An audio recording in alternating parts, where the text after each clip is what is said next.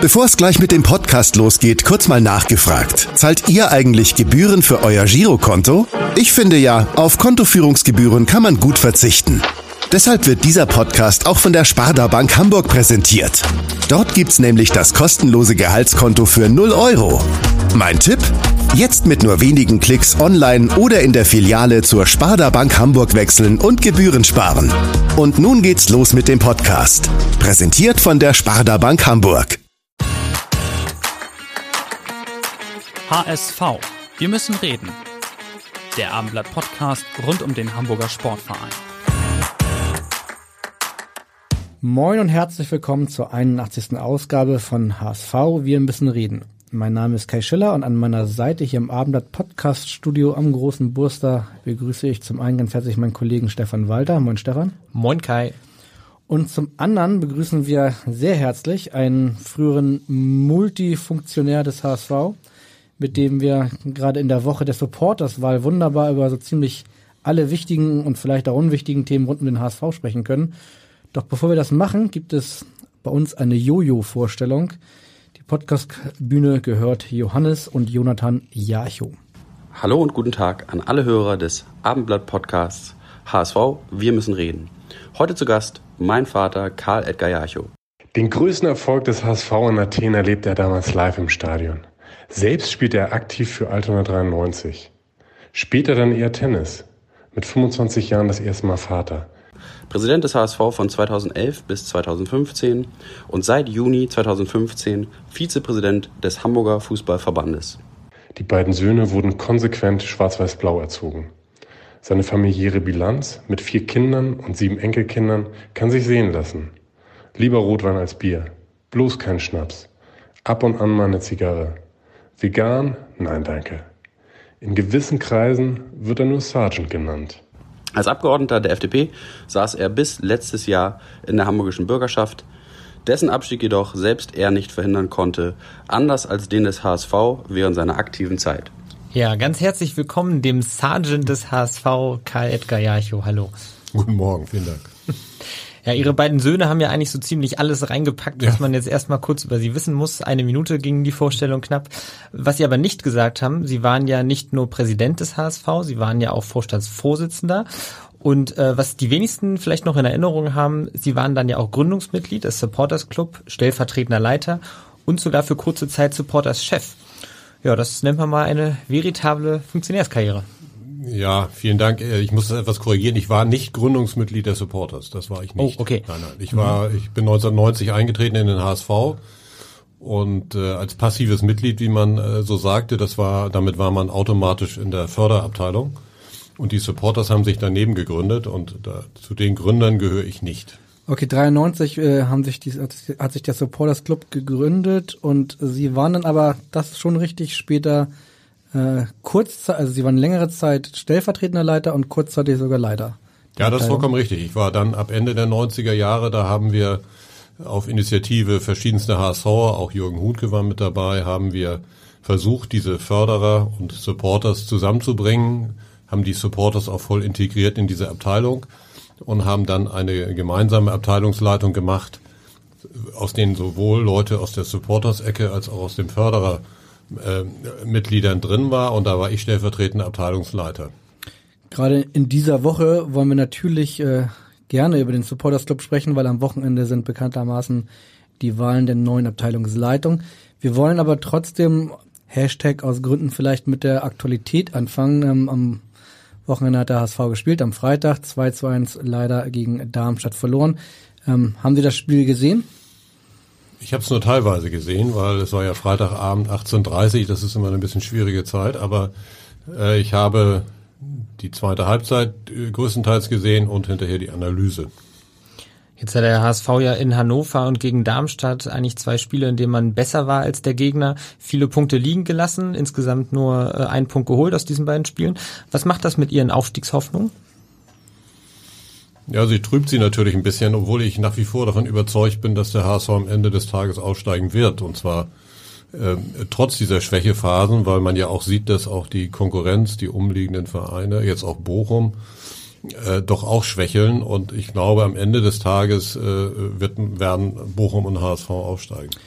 Stichwort Konkurrenz. Äh, einer der Konkurrenten ist Holstein Kiel. Mhm. Die hat es jetzt gerade ziemlich arg erwischt äh, in Sachen Corona. Die sind ähm, vorerst in Quarantäne, genauso wie auch Sandhausen und Karlsruhe, mutmaßlich eigentlich die nächsten beiden HSV-Gegner. Das heißt, im Moment geht es oft äh, gerade weniger darum, wie es auf dem Platz aussieht, sondern ob man überhaupt auf diesem Platz sein kann. Ähm, wir hören mal einmal ganz kurz rein, was äh, am Wochenende Michael Mutzel zu diesem ganzen Corona hin und her gesagt hat. Die Situation ist grundsätzlich natürlich beschissen, weil es einfach sehr viel um Corona geht und zu wenig vielleicht um andere Dinge. Aber wir können ja nur gucken, dass wir einfach das schaffen, wenig, noch weiterhin wenig Fälle zu haben oder gar keine und die Saison zu Ende spielen. Aber das, äh, wann jetzt das nächste Spiel kommt und wie, können wir nicht beeinflussen. Und wir nehmen es dann halt so, wie es kommt. Ja, der HSV nimmt es so, wie es kommt. Äh, das Spiel, was jetzt am kommenden Freitag in Sandhausen geplant war, ist bereits abgesagt. Ähm, eigentlich rechnen alle damit, dass das gleiche auch mit dem Spiel gegen Karlsruhe passieren wird, was für den äh, Dienstag in einer Woche am 20. April geplant ist. Ähm, geben Sie doch mal einen Tipp ab. Was denken Sie? Ähm, wird die Partie eher heute oder morgen noch abgesagt? Die Partie gegen Karlsruhe jetzt. Mal. Ja, genau. Hm. Das kann ich nicht, kann ich wirklich nicht beurteilen. Ich habe keine Ahnung. Wahrscheinlich wird sie abgesagt und wird dann verschoben und der Terminplan wird immer enger und mit dem Problem müssen wir leben in dieser außergewöhnlichen Pandemiesituation. Äh, wir haben das im Fußball allgemein, wir haben es in anderen Sportarten, wir haben die Diskussion um Olympische Spiele, Teilnahme ja oder nein. Ähm, wir haben im Hamburger Fußballverband ein Riesenproblem mit, mit, mit der ganzen Pandemiesituation. Also das ist so schwer vorherzusagen heutzutage. Ich hoffe, dass man die, die Zweitligasaison genau wie die Erstligasaison gut zu Ende bringen wird. Wie sehen Sie denn grundsätzlich die Zweitligasaison? In der ersten Liga ist ja ehrlicherweise, ähm, gibt es da nicht diese großen Probleme. Da gab's ist noch keine einzige Mannschaft, das ist in Quarantäne.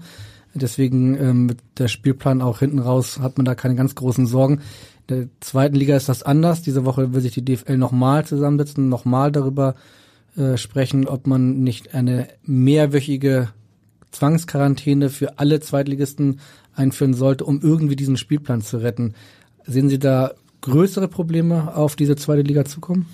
Offensichtlich hat die zweite Liga ja diese größeren Probleme bereits. Ich bin überhaupt kein Freund von Zwangsquarantäne, muss ich ganz ehrlich sagen, weil ich finde das einfach irgendwann dann auch nicht mehr zumutbar, dass man ganze Mannschaften in Quarantäne schickt. Ähm, dann sollte man eher darüber nachdenken, wenn das denn gar nicht anders geht und auch spielplanmäßig nicht mehr auszuweichen ist, ob man dann andere Regelungen findet, wie man die Saison wertet. Das finde ich dann eher. Also Abbruch und dann ein, ein Punkteschnitt oder ja, was die Quotientenregelung gibt es ja, das haben wir ja auch im, im Amateurbereich zum Teil angewandt und äh, da muss man darüber nachdenken. Aber äh, man sollte erstmal versuchen, diese Saison zu Ende zu spielen und wenn man sie am Ende verlängert, muss man sie verlängern. Sie haben gerade gesagt, dass die Situation eines Quarantänetrainingslagers nicht mehr zumutbar ist aus Ihrer Sicht. Nicht mehr zumutbar ist ja aber eigentlich auch, wenn man direkt aus der Quarantäne kommt und sofort wieder in den Wettkampfmodus übergehen soll und dann vor allem noch pro Woche mindestens ein Spiel mehr hat als die Konkurrenz, weil ja Spiele nachgeholt werden müssen. Also finden Sie, dass der sportliche Wettbewerb für die Mannschaften, die gerade in Quarantäne sind, also Kiel, Sandhausen und Karlsruhe, noch fair ist? Das ist sicherlich ein Nachteil für diese Mannschaften, gar keine Frage. Ich meine, man muss sicherlich unterscheiden. Die, wenn man in Quarantäne ist, kann man ja individuell weiter sich sportlich betätigen. Auch wenn das natürlich nicht vergleichbar ist mit einem Mannschaftstraining. Aber natürlich ist das ein Nachteil für diese Mannschaften. Das ist so. Das ist ein Problem, das ehrlicherweise kaum zu lösen ist. Ne? Ja. Also auch jetzt die Frage nach, ob Sie glauben, die Stefan eben gestellt hat, ob Sie glauben, dass das Karlsruhe-Spiel heute Morgen dann noch abgesagt wird, wovon die meisten lange Zeit ausgegangen sind also gerade die DFL tut sich offenbar ein bisschen schwierig, dieses Spiel noch abzusagen, aufgrund dieser Spielplanthematiken und weil da es gab auch Vorwürfe, dass Karlsruhe sich vielleicht nicht an alle Hygienevorschriften gehalten hat. Und dann ist es am Ende des Tages, so sagt die DFL, dann Pech für die Mannschaften wie dann auch Kiel, die in Quarantäne sind, wenn sie einen Tag später spielen müssen. Ja, Pech ist vielleicht nicht ganz der richtige Ausdruck, finde ich, aber ähm, ich kenne die Hintergründe in Karlsruhe nicht. Ich kann das nicht beurteilen, ob die sich daran gehalten haben oder nicht. Ich kann auch nicht beurteilen, wie die Tests jetzt laufen. Die werden ja permanent getestet und das wird man sehen, ob die, ob die ähm, die Spielberechtigung kriegen oder nicht. Ich kann es Ihnen nicht sagen. Nur wir haben ja eine nie dagewesene Situation, mit der wir irgendwie leben müssen. Und die DFL ist natürlich bestrebt, ihre Ligen vernünftig zu Ende zu kriegen und äh, geht dabei auch das Risiko ein, dass man die eine oder Mannschaft, eine oder andere Mannschaft mal benachteiligt, weil sie in, in, in einem sehr engen Rhythmus spielen muss. Ich glaube, aus dem Dilemma kommen wir nicht raus. Jonas Bolt hat äh, die gleiche Auffassung wie Sie, was äh, die Hygienetrainings, die die Hygiene sage ich schon, die die ähm, die Trainingslager in Quarantäne betrifft. Also er ist auch kein großer Freund davon. Er ist ja in der Kommission Fußball und will da die ähm, Interessen des HSV vertreten in der DFL. Wie war das in Ihrer Zeit? Ähm, wer war da sozusagen, wer hatte da den engeren, den engsten Draht zur DFL? Ich kann mich gar nicht mehr so genau erinnern. Ich meine, dass Joachim Hilke war in irgendeinem Gremium war da drin, ne? aber ich weiß gar nicht mehr in welchem. Ja, aber die, die Sitzungen äh, der DFL haben regelmäßig, habe ich wahrgenommen und teilweise zusammen mit Joachim Hilke und auch ohne ihn. Er war, glaube ich, in irgendeiner Kommission der, der DFL drin, aber die eigentlichen Sitzungen habe ich wahrgenommen. Welches Verhältnis hatten Sie damals zur DFL? Also hatten Sie damals auch das Gefühl, dass die HSV-Interessen dort gut vertreten sind? Wir hatten ein entspanntes Verhältnis zur DFL. Ähm, ich hatte äh, schon das Gefühl, dass der HSV in den Jahren vorher es versäumt hatte, in den wirklich wichtigen Gremien des DFL vertreten zu sein als großer Club. Da hat man sich äh, bei meinen Vorgängern sehr zurückgehalten. Der letzte, der vom HSV dort wirklich aktiv war, war natürlich Werner Hackmann. Der war ja sogar mal Vorsitzender der DFL. Holger Hieronymus auch. Holger Hieronymus, naja, der war nach seiner HSV-Zeit Geschäftsführer, aber das war ja nicht während seiner HSV. Äh, klar, richtig. Ähm, insofern war das Werner Hackmann und davor war es Wolfgang Klein, aber danach war eigentlich wirklich eine Lücke da und wir haben es eigentlich versäumt, vom HSV ja da in den Gremien präsenter zu sein. Präsent waren Sie dafür in vielen Gremien des HSV. Äh, Stefan hat es eben schon angesprochen. Vorstand, Präsidium, er hat Supporters Club genannt, was er vergessen hatte, ist der Aufsichtsrat. Da waren ja. sie auch noch eine ganze Zeit. Ähm, aber wie gesagt, wir wollen vor allen Dingen über den Supporters Club sprechen, haben eine ganze Reihe von, von, von Fragen, die wir Ihnen gerne einspielen wollten, von wohlmeinenden Menschen ähm, zum Thema Supporters Club. Und den Anfang macht dann, finde ich, einfach mal passend derjenige, der noch, jetzt muss ich rechnen, fünf Tage im Amt ist, nämlich der noch Supporters Club Chef Tim Oliver Horn, genau. Moin Karl, hier ist Timo aktuell noch Abteilungsleiter des Supporters Clubs. Ähm, als meine Zeit beim HSV begann, da endete deine Amtszeit kurz drauf. Ähm, ja, nun endet auch meine Amtszeit ähm, in der nächsten Woche. Und äh, da habe ich noch schnell eine Frage an dich, ähm, vielleicht auch betreffend auf die neue Abteilungsleitung viel mehr, weil ich das vielleicht nicht mehr schaffe.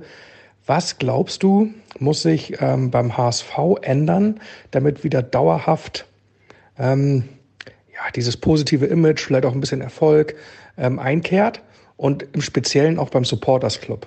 Ähm, was äh, siehst du da noch für Verbesserungspotenzial? Ähm, da würde mich die Antwort sehr freuen. Ich wünsche dir alles Gute, bleib gesund und ähm, vielleicht sehen wir uns ja mal wieder beim HSV. Bis dann, tschüss. Ja, das hoffe ich, dass wir uns mal wieder beim HSV sehen. Ich habe Timo noch in guter Erinnerung. Ähm, auf seine Frage, ja, ich glaube zum einen, dass das Image des Supporters Club nicht schlecht ist. Insofern ähm, gibt es da vielleicht nicht ganz so viel Nachholbedarf. Ich äh, sehe das natürlich aus der Entfernung und muss sagen, die, der Supporters Club hat sich ja in den Laufe der Jahren, auch gerade nach dem Jahr 2014, wo jeder gesagt hat, mit der Ausgliederung gibt es da Riesenprobleme und Austritte und wird es immer weniger werden und so weiter. Das ist ja nicht geschehen, äh, sondern die Zahlen haben, äh, auch die Mitgliederzahlen haben zugenommen. Der Supporters Club hat eine Rolle gespielt. Ähm, er hat sicherlich vorher eine unter den Vorgängern von Timo eine vereinspolitisch stärkere Rolle gespielt, als die das jetzt getan haben. Ich glaube schon, dass, ähm, dass das auch in Zukunft wichtig sein wird. Ich kenne auch die Protagonisten, die jetzt zur Wahl stehen, noch aus meiner Zeit. Ähm, und glaube, der, der Supporters Club muss vielleicht wieder mehr Einfluss darauf nehmen, dass, dass äh, die Mitglieder ein, ein Sprachrohr haben, um zu sagen, so Freunde vorne im Vorstand oder im Aufsichtsrat, so geht's nicht mehr. Also das, da muss wieder mehr Kritik, glaube ich, geäußert werden, denn dazu gibt es ja durchaus Anlass. Timo Horn hat ja auch das ja ein Imageproblem des HSV angesprochen. Ähm, wie sehen Sie da noch oder wo sehen Sie da Verbesserungspotenzial? Was kann der Verein da auch machen? Es gibt ja immer wieder die wiederkehrenden Beispiele, gerade wenn der HSV verliert, besonders außerhalb Hamburgs werden ja gerne die HSV-Witze dann auch wieder ausgegraben. Kann man da überhaupt als Verein und vielleicht auch als Supporters-Club da gegensteuern? Ich glaube, gegensteuern gegen solche Witze können sie nur durch sportlichen Erfolg. Ich meine, das ist das Einzige. Wir haben ja, wir haben es ja geschafft als HSV in den letzten Jahrzehnten, ähm, immer wieder besondere Aufmerksamkeit dadurch zu generieren, dass wir außergewöhnliche Dinge hingekriegt haben. Das letzte Beispiel war natürlich wieder 3-0 in Hannover zu führen und 3-3 zu spielen. Diese ganze Relegationsgeschichte, die, die Auseinandersetzung im Verein, all dieses, die verschiedensten Vorstände, Trainer und so weiter. Also das ist ja, ein HSV steht eben im Fokus der Öffentlichkeit. Da geht's uns nicht besser als Schalke 04 oder anderen Vereinen. Und wenn man solche Anlässe liefert, dann wird das natürlich auch mit der entsprechenden Häme bundesweit dargestellt. Dagegen kann man nur angehen, indem man versucht, etwas Kontinuität mal zu schaffen. Und zwar Kontinuität sowohl in den Personen in erster Linie, als auch äh, in der sportlichen Entwicklung. Und ich glaube, das ist der einzige Weg. Die Wahl des äh, der Supporterspitze ist ja jetzt nicht gleichbedeutend mit äh, einer einer Mitgliederversammlung und einer Wahl eines Präsidiums, aber hm. trotzdem eine gewisse Wertigkeit. Oder werden Sie am Sonnabend vom Rechner sitzen und die erste Fernwahl, die es überhaupt jemals im HSV gegeben hat, äh, werden Sie dabei sein? Ich muss immer an die vielen Diskussionen über ja, die Fernwahl auf verschiedensten Mitgliederversammlungen denken. Ja, werde ich. Ich werde dabei sein und werde mitstimmen. Medial wurde die Wahl ja schon als äh, Machtkampf, vor allem im Boulevard, dann auch als äh, ja, Richtungskampf, Richtungswahl äh, tituliert. Ähm, wie wichtig ist aus Ihrer Sicht die Wahl zwischen dem Team von Sven Frese und auch dem Team von Martin Oetjens? Ähm, ja, wie, wie bewerten Sie das? Ist das ein bisschen überspitzt da von Ich halte das für überspitzt, ja, ja, ich glaube, das ist das. Sind, ich kenne die beiden, äh, den Sven Frese kenne ich besser, weil der war ja Mitarbeiter im HSV viele Jahre zu ihrer Zeit war er ja. dann noch da oder ja. ist, ja, ist dann in ihrer Zeit auf Fernreise gegangen? Ja, man ist er dann, ich glaube, das war noch in meiner Zeit, äh, ist er, hat er dann eine Auszeit genommen und ist, ist um die Welt gereist sozusagen. Aber den kenne ich noch von den Supporters, den kenne ich als Mitarbeiter beim HSV und den äh, seinen Mitbewerber kenne ich auch aus der Supporters-Zeit. Also ich glaube nicht, dass das ein Machtkampf ist. Der, äh, das sind zwei durchaus äh, respektable Alternativen für die Fans und mit ihren Teams. Die haben sich vorgestellt, die werden sich nochmal vorstellen. Und äh, egal wer gewinnt, der wird sich für den HSV einsetzen, für den Supporters Club. Das sehe ich, das sehe ich nicht so. Die haben sich auch beide schon hier in diesem Studio bei uns vorgestellt. Das ja. ist schon ein paar Monate her. Ähm, Jetzt hat letzte Woche die ähm, eine Ultragruppierung hat sich klar für Sven Frese ausgesprochen.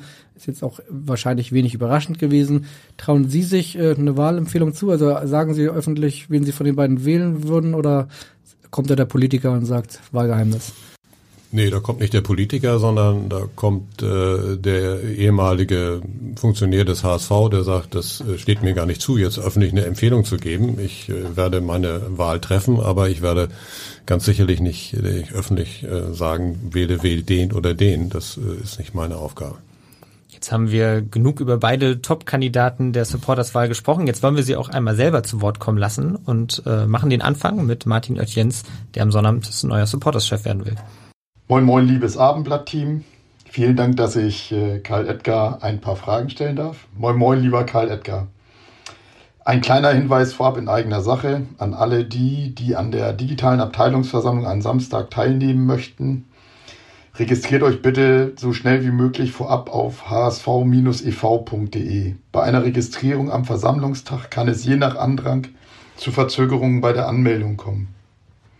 So, Kai Edgar, Jetzt aber zu den Fragen. 2014, äh, ein paar Monate nach der Ausgliederung, durften wir ja noch gemeinsam die Umstrukturierung des HSV anschieben, bevor du von Jens Meyer als Präsident abgelöst wurdest. Interessanterweise warst du ja auch mal, wie ich jetzt, stellvertretender Abteilungsleiter des HSV Supporters Club. Darum möchte ich von dir wissen, wie siehst du die Entwicklung des HSV Supporters Club in den letzten sechseinhalb Jahren? Und was macht für dich den größten Unterschied zum Supporters Club vor der Ausgliederung aus?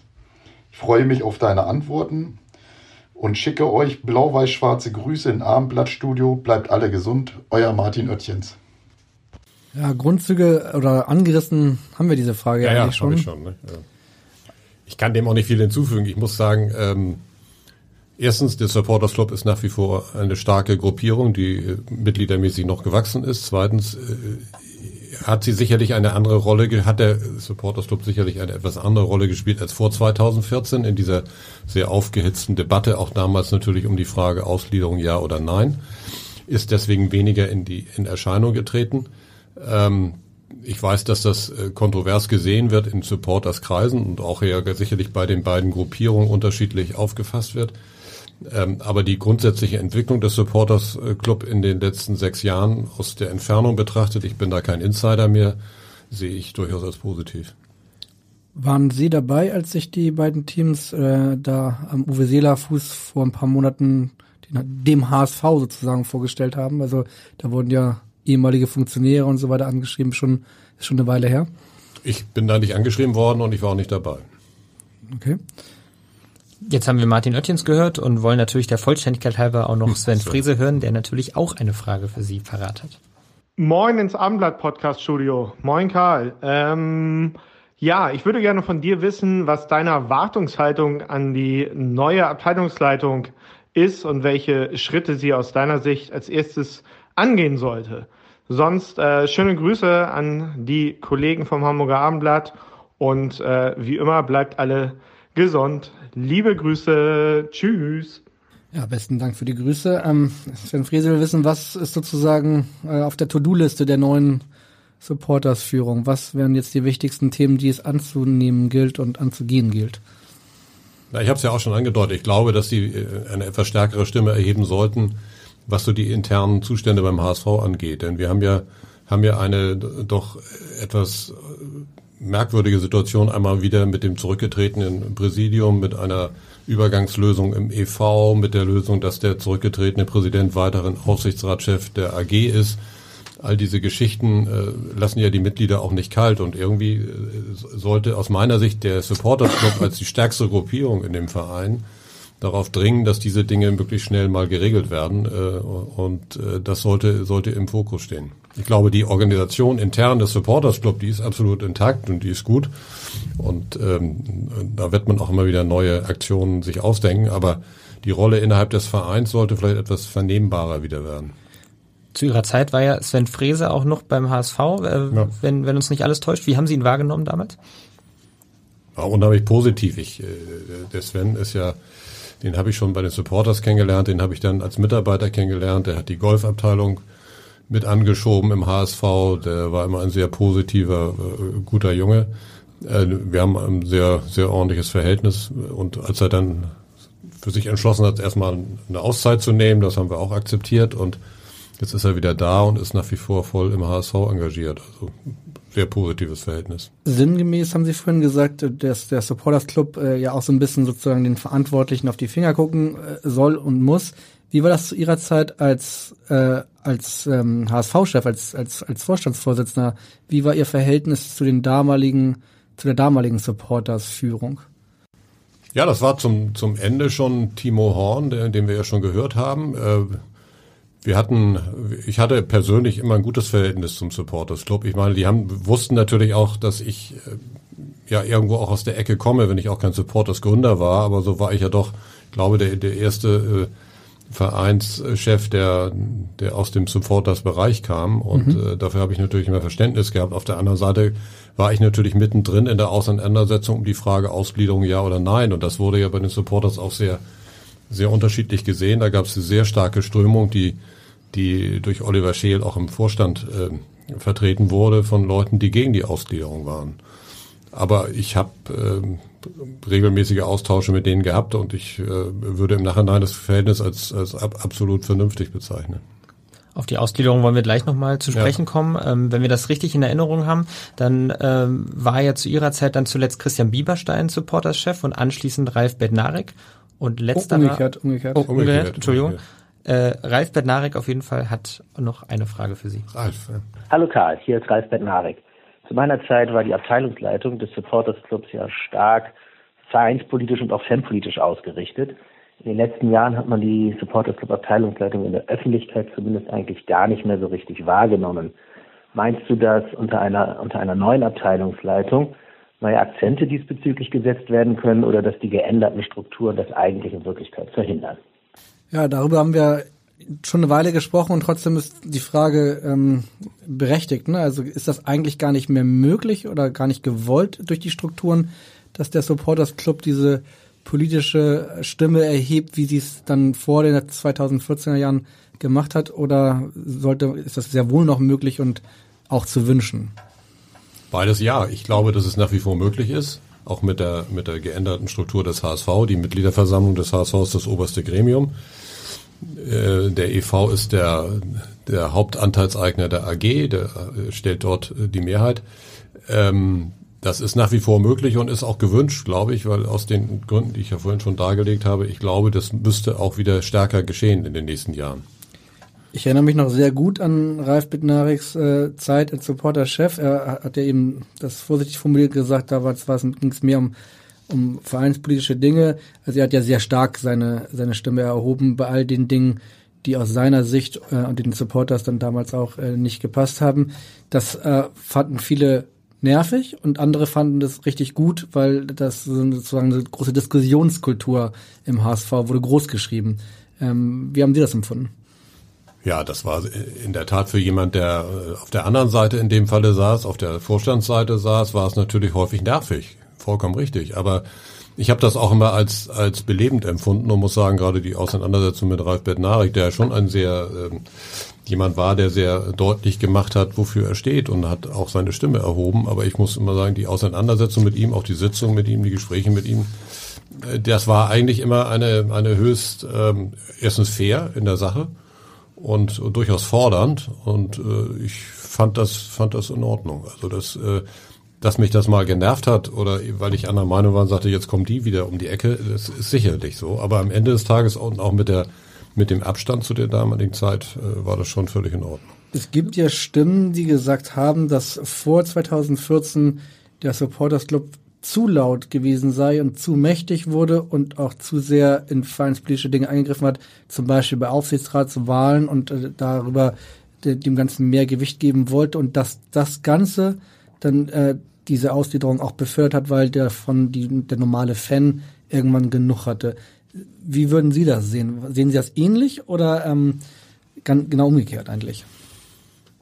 Naja, dass eine Abteilung, die äh, so viel größer ist als alle anderen Abteilungen des Vereins insgesamt, also der HSV hat, glaube ich, jetzt über 80.000 Mitglieder und, und davon sind wahrscheinlich um die 70.000 Supporters, dass die natürlich auf einer Mitgliederversammlung, wenn sie äh, auch nur einen Bruchteil von, von denen aktivieren, ein, ein, ein äh, riesiges Stimmen Potenzial haben, das ist schon richtig. Das, das war ja auch so.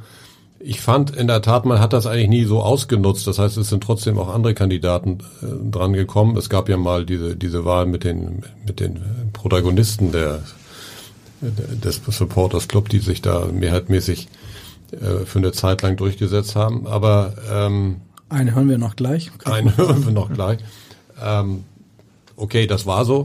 Ähm, auf der anderen Seite ähm, fand ich, dass am Ende des Tages äh, sie sich durchaus auch äh, jedenfalls im Kern äh, doch auch äh, bereit waren, sich mit der anderen Seite auseinanderzusetzen und die, dass die traditionellen Mitglieder, die Mitglieder aus den aus den äh, sporttreibenden Abteilungen manchmal genervt waren, weil sie meinten, sie hätten gar keine Chance gegen diese Mehrheit an Supporters, ist klar, das ist, äh, das bleibt nicht aus. Aber ähm, ich glaube nicht, dass das am Ende des Tages äh, entscheidend die Abstimmung über die Ausgliederung beeinflusst hat. Ich glaube, das sind, sind andere, andere Punkte gewesen. Bei 70.000 Mitgliedern ist natürlich auch nicht jeder immer einer Meinung oder die Führung spiegelt auch nicht immer die komplette Meinung aller 70.000 Mitglieder dar. Die Diskussionen, die Sie gerade angesprochen haben, die es zwischen Supporters Club und Verein ja immer wieder gab, die fielen ja besonders stark eben vor der Ausgliederung aus. Äh, Sie haben sich damals so am Ende eines langen Prozesses auch für die Ausgliederung stark gemacht oder die Ausgliederung befürwortet, ähm, haben dafür jetzt, das wussten Sie ja sicherlich auch vorher, nicht nur Beifall erhalten vom Supporters Club. Äh, genau zu diesem Thema haben wir deshalb jetzt auch noch eine Frage für Sie. Lieber Kajacho, wir haben ja immer gut und vertrauensvoll zusammengearbeitet und an einem Strang gezogen, bis Sie am Ende auch unbedingt den Weg der Ausgliederung unseres HSV in eine Kapitalgesellschaft mitgegangen sind. Die Ausgliederung war das Ende der Mitbestimmung und der Mitsprache der Fans im HSV und damit praktisch auch das Ende unseres Supporterclubs.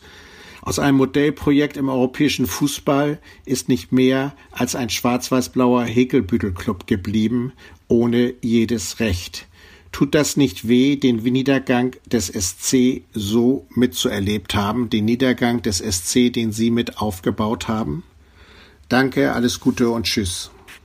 Ja, Manfred Erdl war das, ehemaliger Aufsichtsrat, der, wie Sie gerade richtig gesagt haben, einer derjenigen war, der sozusagen über diese Supporters-Schiene da reingeströmt worden ist, zusammen mit Uli Klüver und mit noch zwei anderen. Ich hab Marek Erhard. Genau, Marek Erhard und wer war der vierte? Es waren da vier gewählt worden.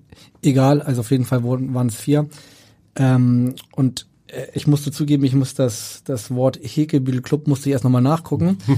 ähm, auf jeden Fall gehe ich mal davon aus, dass sie da nicht ganz seine Meinung haben, aber nichtsdestotrotz, äh, seine Kernfrage ist ja, bereuen sie das ein wenig, dass sie sich, äh, dass sie sich dafür eingesetzt haben, 2013, 14 für die Ausgliederung einzutreten?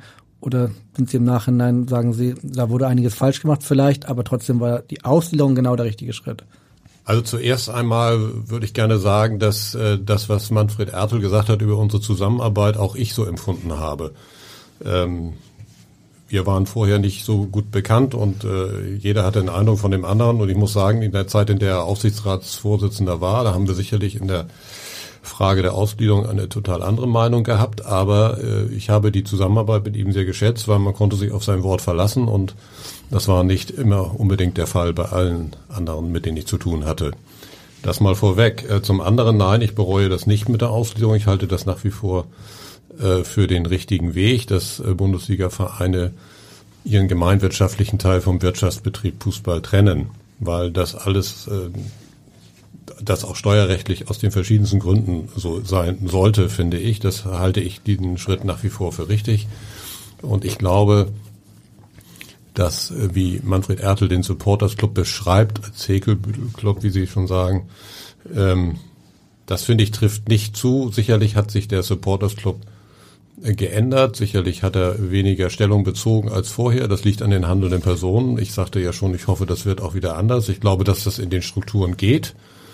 Äh, beim Manfred Ertel schwingt immer sicherlich noch ein bisschen die Enttäuschung mit darüber, wie das damals ausgegangen ist ich finde trotzdem sollte man den Leuten, die jetzt im Supporters Club die letzten Jahre gearbeitet haben, den nötigen Respekt zollen und sie nicht als Häkelclub bezeichnen. Das haben sie, glaube ich, nicht verdient. Und äh, so ein bisschen schwingt wohl auch die Enttäuschung darüber mit, dass die Vorhersagen, die auch er und andere gemacht haben, dass das alles, dass der, die Fans weglaufen werden, dass die Mitglieder weglaufen werden, dass wir keine Auswärtsunterstützung mehr haben werden bei den HSV-Spielen, das ist ja alles nicht eingetroffen. Nach dem äh, Abstieg 2018 gab es ja dann viele Stimmen, die auch Parallelen dann zur Ausgliederung gezogen haben oder die Ausgliederung als so nicht ergriffene Chance mit den Millionen von Klaus-Michael Kühne auch bezeichnet haben und da auch ähm, ja ein, eine Begründung dafür gesehen haben, warum der Verein dann am Ende abgestiegen ist, aufgrund auch jahrelangen äh, Misswirtschaftens. Sehen Sie auch diese Kausalität? Nein, weil man vergisst immer, äh, unter welchen Maximen wir eigentlich oder insbesondere ja die Mitgliederbewegung, die das an, maßgeblich angestoßen hat, die Ausgliederungsdebatte, das eigentlich gesehen haben. Da hat man sich gesagt, es gibt, geht uns um drei Punkte, die wir unter anderem mit der, mit der Ausgliederung erreichen wollen. Das ist erstens, mit einer jungen Mannschaft zu spielen, zweitens, Schulden abzubauen und drittens, einen strategischen Partner zu suchen als Teilhaber an der AG. Alles drei nicht aufgegangen, würde Alles ich sagen. Alles drei hat man nicht, was heißt nicht aufgegangen, man hat es ja gar nicht gemacht. Also man hat als erst als ersten Schritt teure Spieler äh, meist schon woanders aussortierte Spieler geholt. Man hat mehr Schulden gemacht und man hat mehr Anteil an Herrn Kühne verkauft, aber Herr Kühne ist kein strategischer Partner. Insofern hat man alles das, was ähm, was wir uns vorgenommen hatten und was auch ja immer propagiert worden ist in den ganzen Diskussionen, hat man hat man ad absurdum geführt. Und das hat dann dazu geführt, dass man erstens mehr verschuldet ist denn je und zweitens weniger sportlichen Erfolg hatte denn je. Insofern liegen die Gründe nicht an der Ausgliederung, sondern an der Umsetzung. Hätte man möglicherweise erst strategische Partner finden müssen, bevor man den Schritt der Ausgliederung geht, so wie es zum Beispiel auch der VfB Stuttgart gemacht hatte. Da stand sofort fest, dass Daimler dann bereit ist, auch deutlich mehr im Prinzip für die Anteile zu zahlen, als, äh, als das Klaus-Michael Kühne hier gemacht hat. Das ist ein bisschen ein anderer Fall, weil Daimler war ja schon Hauptsponsor bei, bei Stuttgart. Und äh, wenn man dann mit dem Hauptsponsor redet und sagt, bist du denn bereit, bei einer Ausgliederung auch Aktien zu erwerben, ist das natürlich, liegt das nahe. Das wäre bei uns Emirates gewesen, mit denen haben wir auch geredet damals. Für die kam das damals nicht in Frage. Insofern so richtig anpacken kann man es natürlich erst dann äh, mit, mit äh, eventuellen strategischen Partnern, wenn die wirklich sicher sein können, dass die Ausgliederung auch durchgezogen worden ist. Also das ist schon der erste Schritt, nicht? Auch wenn man Vorgespräche führt, die haben wir damals auch geführt mit Firmen, die wir uns vorstellen konnten. Was ist für Sie die Erklärung, dass am Ende eigentlich all das, was man sich vorgenommen hatte, nicht eingetreten ist? Liegt an den handelnden Personen. Ausschließlich. Das äh, waren dann Dietmar Beiersdorfer in erster Linie. Karl Gernhardt im Aufsichtsrat. Genau. Ähm, ja, ärgerlich für die Mitglieder, die für die Ausgliederung gestimmt haben und alle Versprechen wurden danach nicht eingehalten, kann man sagen. Na, ärgerlich finde ich untertrieben. Ja, Können es noch deutlicher formulieren. Ja. Wir sind aber in einer ähnlichen, in einer ähnlichen Situation aktuell gerade wieder, weil äh, es wird ja auch beim HSV mal wieder über einen ähm, über eine andere ähm, Rechtsform, eine andere Gesellschaftsform, Entschuldigung, ähm, Ja. debattiert. Und die Frage, die Stefan eben aufgeworfen hat, ob es nicht cleverer wäre, bevor man diesen Prozess beschreitet, dann mit den strategischen Partnern zu sprechen, ist genau die gleiche Diskussion, die wir jetzt gerade wieder haben. Ähm, aus Ihrer Sicht sollte man aus der Vergangenheit lernen und erst den Partner oder die Partner haben oder ähm, soll das ein ergebnisoffener Prozess werden und für welchen für welche Entscheidung sind Sie eigentlich? AG, KGAA, was äh, was finden Sie ist die passende Form für den HSV? Darüber kann man trefflich streiten, was die, was die bessere Gesellschaftsform für den HSV ist. Also ich glaube, dass es nicht so ein Riesenunterschied ist. Und äh, ich glaube, man wäre immer gut beraten, wenn man nicht immer wieder einen weiteren Schritt macht, etwas zu verändern, sondern in den, in den gegebenen in den gegebenen äh, Gesellschaftsform, in der gegebenen Situation einfach mal kontinuierlich zu handeln und mit Plan zu handeln. Und dann braucht man nicht immer wieder Diskussionen führen, ob man die Gesellschaftsform nochmal ändert. Daran allein durch eine Änderung der Gesellschaftsform werden sie nicht sportlichen Erfolg haben, genau wie sie nicht durch eine Ausgliederung automatisch Erfolg haben. Das habe ich auch immer gesagt. Ausgliederung schießt keine Tore, sondern Ausgliederung schafft Voraussetzungen, um Dinge besser zu machen in der Zukunft. Da muss man sie aber auch besser machen. Wenn man das nicht tut, nützt es auch nichts. Es gibt ja einige Stimmen, die behaupten, dass in dieser Konstruktion mit Klaus Michael Kühne wird es keinen strategischen Partner geben, der sich an den HSV heranwagt. Sehen Sie das auch so? Das sehe ich genauso. Das sieht offenbar mittlerweile auch Klaus-Michael Kühne. Ob er das genau sieht, weiß ich nicht, aber zumindest ähnlich. Also er hat ja seine Bereitschaft sehr deutlich kommuniziert, dass er verkaufen wollen würde, seine Anteile, wenn es dann jemand gibt, der, der da einspringt. Sind Sie skeptisch? Ich habe das gelesen, ich habe das schon des Öfteren mal gelesen, habe mich auch mal drum gekümmert und habe, hab, äh, weil ich von Leuten angesprochen worden bin, habe dann Kontakt hergestellt, aber am Ende des Tages... Äh, Kontakt hergestellt zu Klaus-Michael Kühne, oder? Ja, ja, zu seinen, zu seinen Leuten und äh, äh, am Ende des Tages hat es dann doch nicht geklappt. Also ich will das, ich will da nicht... Äh, nicht Herrn Kühne analysieren, ob das nun wirklich so ist oder nicht, aber gut wäre es für den HSV, denn das ist wirklich die Grundvoraussetzung, denn äh, ein, ein richtiger äh, Partner, ein wirtschaftlicher kompetenter Partner, Vergleich, wir haben uns ja immer verglichen mit den mit der Situation beim FC Bayern und den den Partnern, die die dort haben, die steigen nur dann ein, wenn Herr Kühne nicht dabei ist. Wenn man sich der HSV mit dem FC Bayern vergleicht, äh, naja. dann, nee, dann, dann, dann könnte ich jetzt einen Witz machen, nämlich am aktuell hat der FC Bayern äh, große Streitigkeiten, die der HSV gerne hätte, aber auch hatte, nämlich im Präsidium. Also äh, was da los war in, in diesem Winter äh, mit Tja. Marcel Jansen und Thomas Schulz, äh, die beiden Pole, äh, Präsident und Vizepräsident, ähm, ja, haben sie aus der vielleicht Entfernung, aber ein bisschen näher dran als, als wir sind sie ja sicherlich schon, äh, überhaupt verstanden, was das große Problem da war?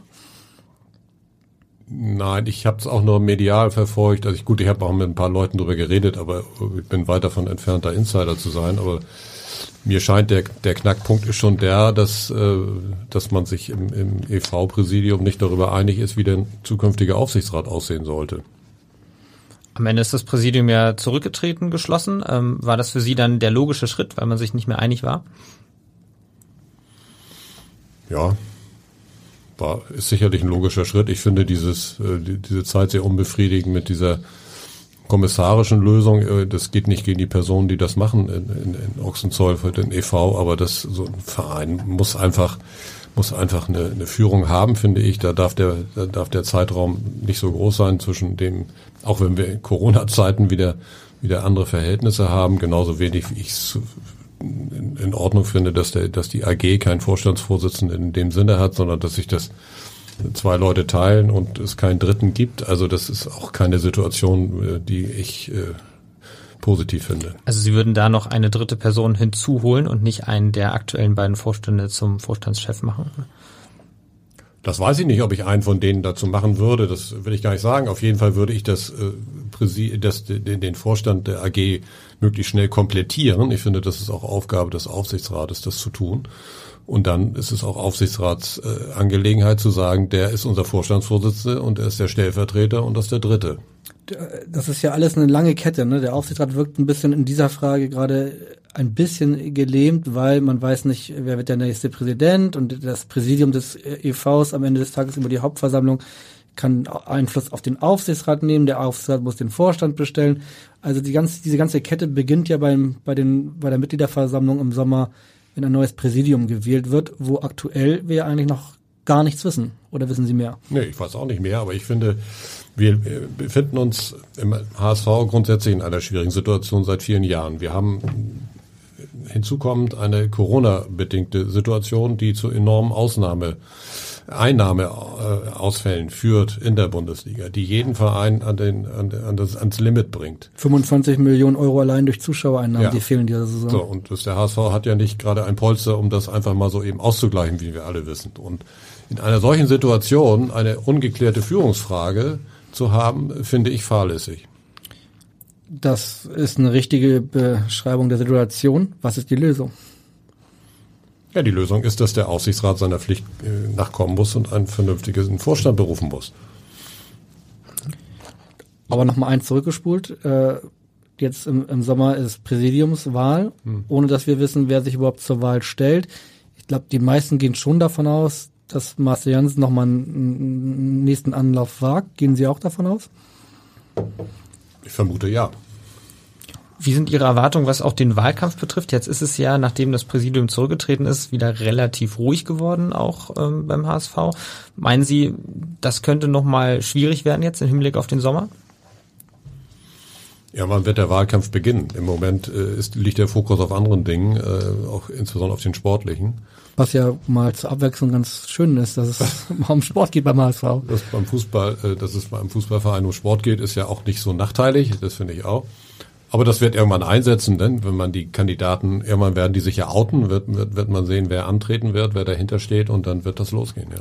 Es könnte ja auch eine Situation geben, dass, dass es, das ist jetzt alles spekulativ natürlich, aber dass es nur Marcel Jansen äh, und, und, und ein Team von ihm ist und dass es keinen Wahlkampf geben würde. Ist das vielleicht für diesen HSV, unabhängig jetzt von der Person Marcel Jansen, aber wäre das vielleicht auch mal ganz, äh, ganz hilfreich, keinen Wahlkampf zu haben?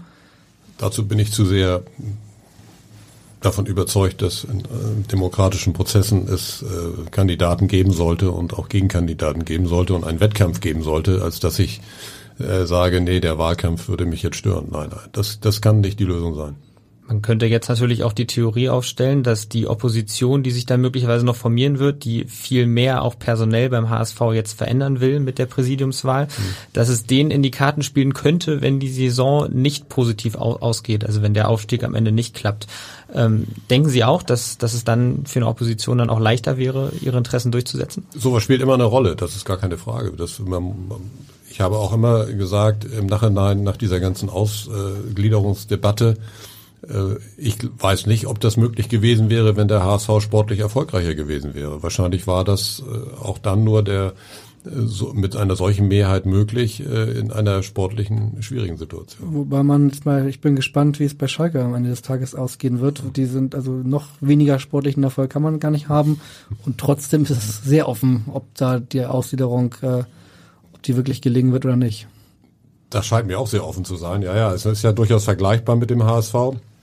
Aber äh, vielleicht, ja, ich kann es auch nicht vorhersagen. Ich weiß es nicht, ob, äh, ob man den Leuten äh, klar machen kann, dass man nur durch eine Ausgliederung den Verein retten kann. Das wird man ja versuchen wahrscheinlich von Seiten der Leute, die dafür sind. Als Schalke-Mitglied würde ich sagen, würde ich den Finger heben, wenn ich dagegen wäre und würde sagen, guck, guck doch mal, nee, wenn ich Schalke-Mitglied wäre, würde ich den Finger heben, wenn ich dagegen wäre und sagen würde, guck doch mal bitte auf den HSV. Ähm, die haben sie, die haben eine Auslegung gemacht und danach ging alles noch viel schlechter weiter. Das stimmt. Äh, von außen betrachtet ist das so. Äh, keiner weiß von uns, wie es weitergegangen wäre, wenn wir nicht ausgegliedert hätten, ob wir dann auch irgendwann mal abgestiegen wären. Das ist ja durchaus im Bereich des Möglichen, denn die sportlichen Erfolge in den Jahren vorher waren auch nicht so groß. Ähm, ich glaube trotzdem, dass es äh, für einen Fußballprofiverein der bessere Weg ist. Hätten Sie eigentlich noch mal Lust auf ein Funktionärs-Comeback beim HSV, wenn jetzt jemand vielleicht vom Verein auf Sie zukommt und sagt, äh, Sie haben hier die richtigen Ideen für die richtige Struktur, bitte helfen Sie uns? Nein. Ich muss Ihnen sagen, ich glaube, dass, äh, ich habe das sehr gerne gemacht und habe verschiedene Positionen, Sie haben das ja schon genannt, äh, ausgeführt im HSV. Viel mehr, als ich mir jemals vorgestellt hatte. Ähm, und äh, das ist auch gut so und das habe ich auch sehr gerne gemacht, möchte ich auch nicht missen, aber jetzt äh, sollten das andere tun und ich finde nicht, dass wir beim HSV so gute Erfahrungen gemacht haben mit Leuten, die wir wiedergeholt haben. Das stimmt in der Tat, aber schade, hätten Sie jetzt gesagt, äh, Sie würden Ihren Namen nochmal in den Ring werfen, hätten wir auf jeden Fall eine schöne Überschrift morgen gehabt. Die haben wir jetzt nicht akquiriert, aber vielleicht äh, mit der Hilfe Ihres Sohnes Johannes, der hat nämlich auch noch ein paar Fragen, kriegen Oh. wir doch doch irgendwie eine gute Überschrift zusammen. Wir hören nochmal, äh, was er so von Ihnen noch wissen möchte. Kommen wir nun zu den Fragen. Wie oft musstest du Joni und mich anlügen, wenn wir dich nach potenziellen Neuzugängen gefragt haben? Welcher Spieler hat dich während deiner aktiven Zeit beim HSV am meisten beeindruckt? Wie findest du eigentlich den HSV Arena Blog von Gravesen? Ja, da waren drei schöne Fragen dabei. Ähm, wir sortieren das Ganze mal. Ich fange mal an. Ja, ich ich fange mal an mit der Frage, die mich persönlich auch am meisten interessiert hat, ähm, nämlich wie oft ihre Kinder eigentlich anschwindeln mussten. Ich hätte jetzt gedacht, so innerhalb der Familie, wenn man äh, den Kindern, die dann schon ein bisschen älter sind, auch klar macht, ihr müsst das schon für euch behalten, da kann man schon mal sagen, mit wem man da gerade in Verhandlung steht. Aber das war offenbar nicht so. Nein, nein, nein, das war nicht so. Ich habe sie nicht angeschwindelt, sondern ich habe nichts gesagt dazu. Das ist ja kein Schwindel in dem Sinne. Und die beiden Ich wollte Jungs Sie nicht damit belasten. äh, Sie, Sie wissen das auch. äh, Sie leben davon, als Medien solche Dinge vorher rauszukriegen. Das ist Ihr Beruf. Und äh, meistens kommen ja auch Dinge raus. Und da wollte ich Sie wirklich äh, da raushalten. Nicht, dass man auch in den Verdacht, dass Sie in den Verdacht geraten, es könnte von Ihnen kommen. Also insofern habe ich da einfach nichts gesagt. Haben Sie das verstanden oder haben Sie dann immer wieder Neue waren alt genug, um das zu verstehen. Mein Sohn ist jetzt Ende 30, der andere ist Anfang 30. Die waren auch vor sechs, sieben Jahren schon in der Lage, das zu verstehen. Aber ich stelle es mir auch schwierig vor. Die beiden Jungs haben mir beide auch am Telefon gesagt, die einer Sohn ist gerade in Vietnam, Hm. dass äh, äh, beide große HSV-Fans, ich erinnere mich, war das in ihrer Zeit, als Van der Vaart zurückgekommen ist? Ja. Ja, also wenn in, diesen Tagen, da wollte ja jeder wissen, wie ist denn jetzt der Stand? Und wenn die, die beiden Jungs ankommen und sagen, Papa, wir sagen es nicht weiter. Kommt jetzt Van der Vaart oder nicht? Was sagen Sie? Sorry, kann ich nicht sagen oder wie? Ja, der eine Sohn war, glaube ich, zu dem Zeitpunkt im Ausland im Studium. Insofern, der hat mich nicht so oft gefragt, den habe ich nicht so oft gesehen. Nein, nein, ich habe da, ich habe da nichts gesagt, aber ähm, ich habe auch nichts Falsches gesagt. Also an Ihnen lag es nicht, dass äh, die Medien dann doch das ein oder andere Transfergerücht vorher erfahren haben. Nicht an meinen Äh, Söhnen. da- Oder nicht an Ihren Söhnen auf jeden Fall. Das können wir schon mal festhalten. Ähm, dann machen wir weiter mit, der, mit seiner zweiten Frage. Welcher Spieler hat Sie am meisten beeindruckt? ist gar nicht so einfach. Man hat ja doch einige miterlebt und auch. Ich muss Ihnen sagen, am meisten beeindruckt hat mich Rüd von Nistelrooy. Den habe ich zwar nur, ähm, ich bin im März angefangen, bis zu Saisonende erlebt, weil dann ist er, konnte er ablösefrei gehen, leider Gottes. Äh, Aber der hat mich am meisten beeindruckt, weil äh, der kam eines Tages zu mir und sagte, er würde mich gerne sprechen und das klar, habe ich sofort gemacht und dann äh, dachte ich, was jetzt wohl kommt. Äh, der war ja durchaus verärgert über den HSV, weil man ihn hatte ihn vorher nicht gehen lassen nach Real Madrid und so weiter. Die Geschichte ist bekannt.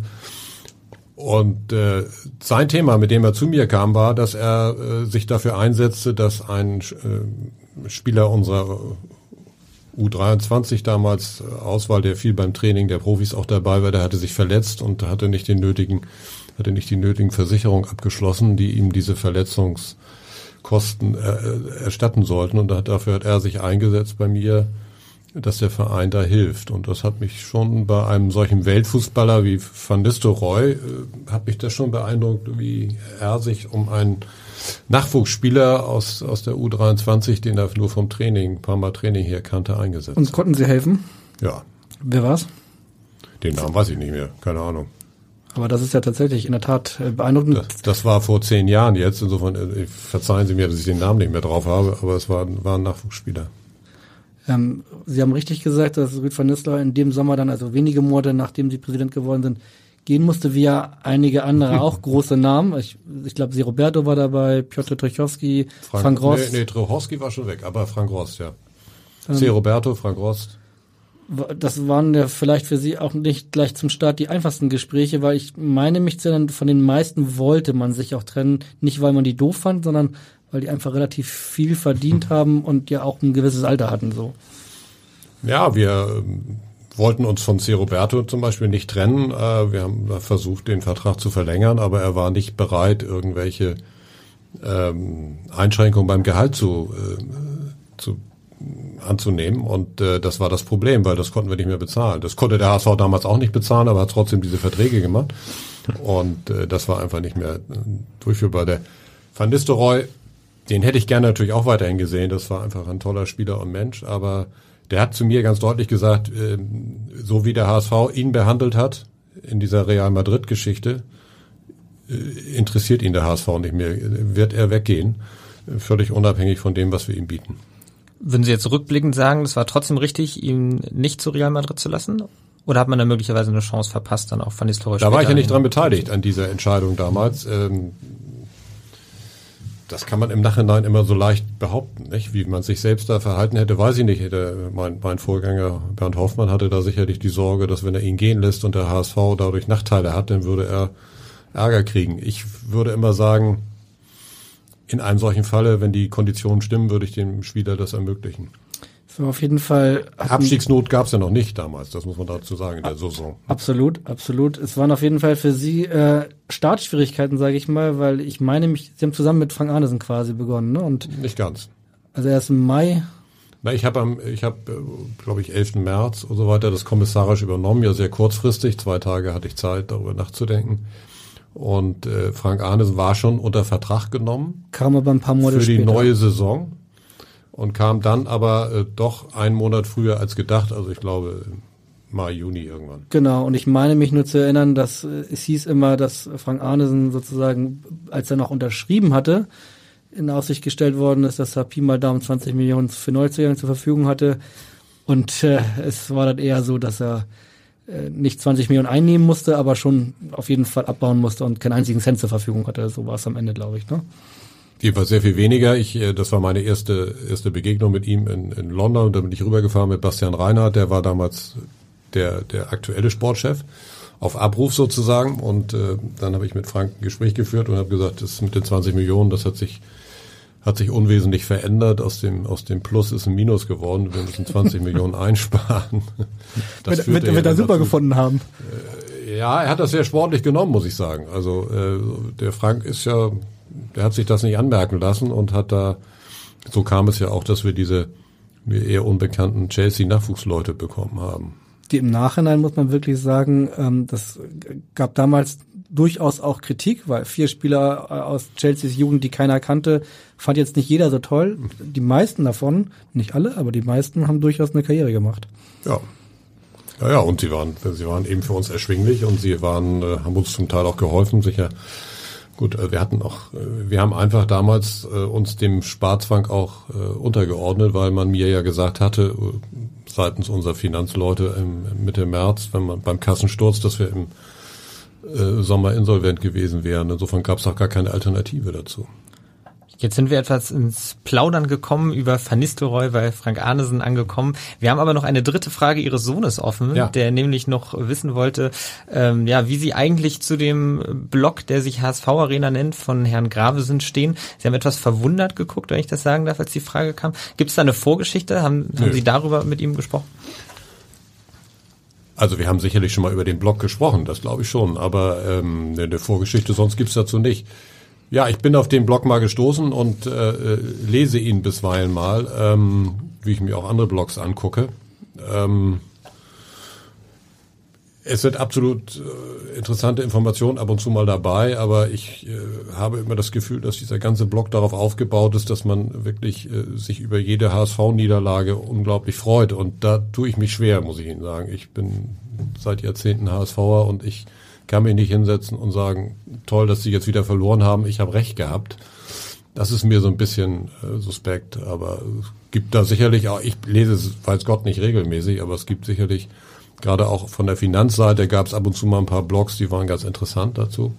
Aber äh, wie gesagt, damit komme ich schwer zurecht, dass man, äh, dass man sich darüber freut, wenn der HSV verliert jeden Blog lesen wir natürlich auch nicht. Ich meine trotzdem, mich erinnern zu können, dass ihr Spitzname in dem Blog Schnarchhoch war. Aber bin mir nicht ganz sicher, aber. Wenn es Ihnen Spaß macht. Man muss ja dazu sagen, dass jeder einen Spitznamen hat, auch wir so. Medienvertreter. Ähm, also das ist so ein bisschen das Motto des Blogs. Ähm, okay. es, darf, es darf ja auch jeder im Internet äh, auch sich so diffamierend äußern, wie er das eben für richtig hält. Ähm, ja, von daher Mehr ja. möchte ich dazu gar nicht sagen. Kann ich damit leben. Also. Ja, dann haben wir jetzt aber unser Pulver an Fragen fast verschossen. Ähm, An die letzten Frage kommen Sie aber auch nicht vorbei, weil die stellen wir allen unseren Gästen. Das wissen Sie ja. Sie haben schon am, ganz am Anfang äh, sich ja sehr hoffnungsvoll gezeigt. Deswegen nochmal die Nachfrage, wann steigt der HSV auf? Ja, ich habe schon gesagt, ich rechne damit in dieser Saison. Das äh, nicht, weil wir alles richtig gemacht haben oder weil wir das alles so dominieren, sondern schlicht und einfach deswegen, weil äh, die Konkurrenz auch nicht stärker ist und weil ich nicht das Gefühl habe, dass äh, sich da eine Mannschaft so absetzen wird und äh, am Ende des Tages, glaube ich, ähm, wird der Kader des HSV das entscheiden. Ich hoffe, die kriegen ihre Nerven in den Griff. Im Moment hat man wieder das Gefühl, das geht wieder so ein bisschen in die falsche Richtung. Ähm, ich habe immer noch dieses Trauma dieses Sandhausen-Spiels irgendwie im Hinterkopf. Waren Sie im Stadion dann? Nee, das, das war ja noch ein Geisterspiel, ne, ein Geisterspiel, ja. War das ein Geisterspiel? Ich weiß es nicht. Ich war auf jeden Fall nicht im Stadion. Gott sei Dank habe ich im Hinterher. Ich glaube, es war kein Geisterspiel, ehrlich gesagt. Und doch, ich war doch. hinterher ganz froh, dass ich nicht da war, aber also ich war da, aber ich Ja, meine mich ja. zu erinnern, dass es ein Geisterspiel war. Es gab ja ganz wenig Spiele. Nur, nur St. Pauli und Würzburg gab es, glaube ich, 1000 Zuschauer. Der Rest waren dann alle nach März Geisterspiele. Ja, insofern da. Das War aber auch besser, dass da vielleicht keiner außer den Journalisten im Stadion war. Man konnte es aber im Fernsehen ja verfolgen und das habe ich getan. Völlig ungläubig. Also ich glaube, diese Saison. Ja, das ist doch auf jeden Fall ein schönes Schlusswort. Ähm, deswegen möchten wir uns an dieser Stelle auch bedanken bei Ihnen, dass Sie sich die Zeit genommen haben für unseren Podcast. Also vielen Dank, Herr Jacho. Sehr gern. Ja, vielen Dank auch von meiner Seite. Ähm, und wem es Spaß gemacht hat, der sollte auf jeden Fall in der nächsten Woche wieder einschalten. Noch wissen wir nicht, ob das am Tag vor dem Karlsruhe-Spiel sein wird oder äh, ein paar Tage vor dem Regensburg-Spiel. Mal gucken, wann die DFL sich da entscheidet. Auf jeden Fall, in diesem Sinne sagt man, in Hamburg sagt man Tschüss. Bei uns heißt das Auf Wiederhören. Weitere Podcasts vom Hamburger Abendblatt finden Sie auf abendblatt.de slash podcast.